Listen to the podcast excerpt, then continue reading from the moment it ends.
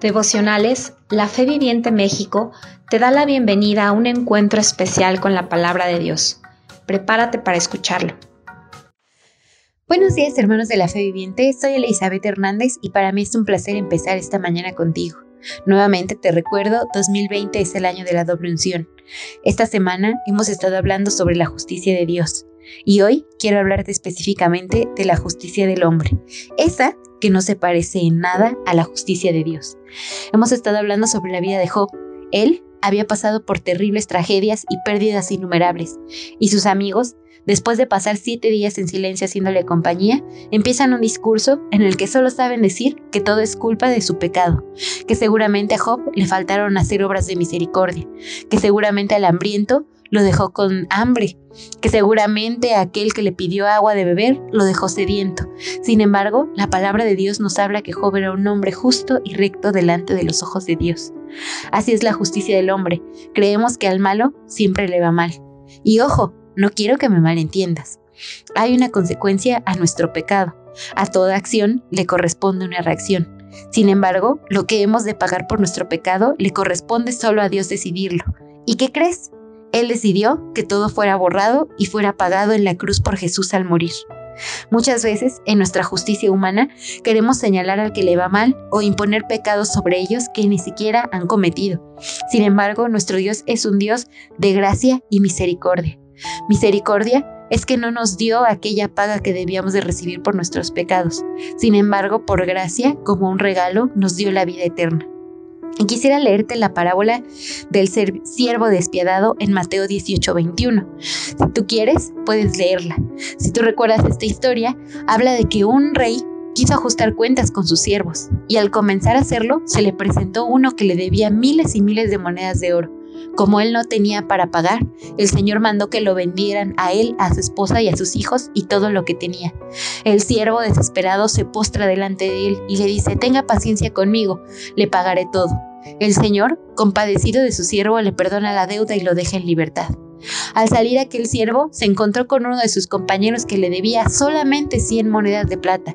Lo agarró por el cuello y comenzó a estrangularlo e hizo que lo llevaran a la cárcel hasta que le pagaran. Cuando los otros siervos supieron esa historia, fueron y se lo contaron a su señor. Entonces el señor mandó llamar al siervo. Siervo malvado, le dijo, te perdoné aquella deuda porque me lo suplicaste. ¿No debías tú también haberte compadecido de tu compañero así como yo me compadecí de ti? Y enojado su señor, lo entregó a los carceleros para que lo torturaran hasta que pagara todo lo que debía. Muchas veces esta parábola la utilizamos para hablar del perdón. ¿Cuánto es lo que Dios nos ha perdonado que nosotros no podemos perdonar a otros? Sin embargo, hoy quiero ponértela en otro contexto. Piensa en todo lo que Dios te ha perdonado y aún así no hizo que pagaras absolutamente nada por ninguno de esos pecados. Entonces, ¿por qué tendríamos nosotros que imponer pecados sobre las personas que hoy están pasando por una prueba? ¿Por qué tendríamos que hacerles pensar que eso es una paga a los pecados que han cometido? Porque si Dios nos ha perdonado a nosotros y no nos hizo pagar nada, lo mismo va a hacer con cualquiera de nuestros hermanos.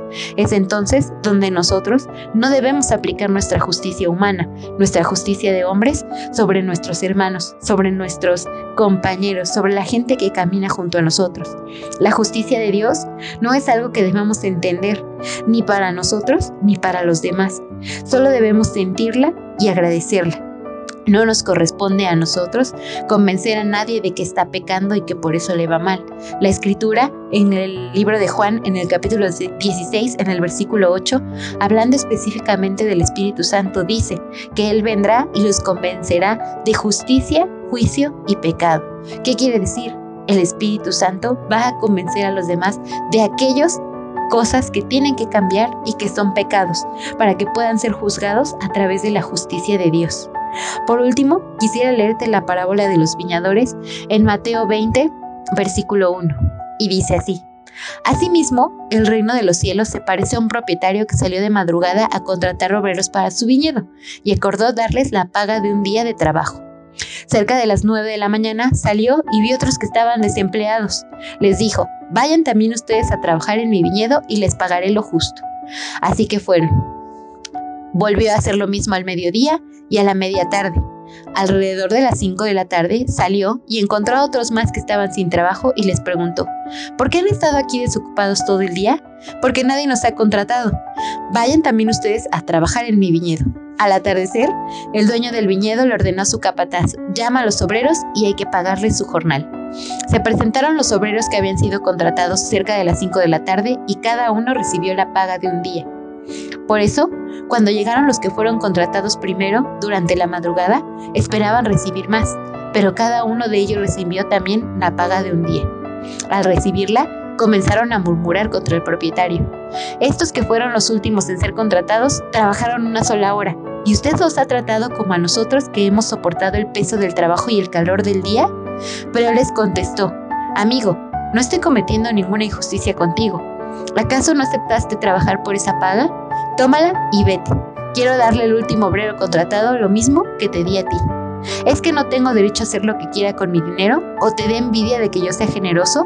Así que los últimos serán primeros y los primeros serán los últimos. Muchas veces estamos viendo las acciones o las obras de las personas que están a nuestro alrededor Creemos que nuestras obras y nuestras acciones son mejores, como lo creyeron estos viñadores que llegaron de madrugada a trabajar. Sin embargo, nuestro Dios aplica la justicia para todos de la misma manera.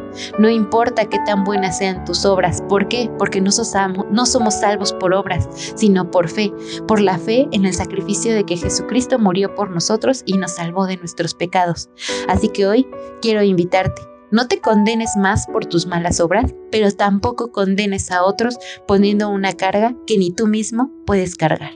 Que tengas una excelente mañana. Bendiciones.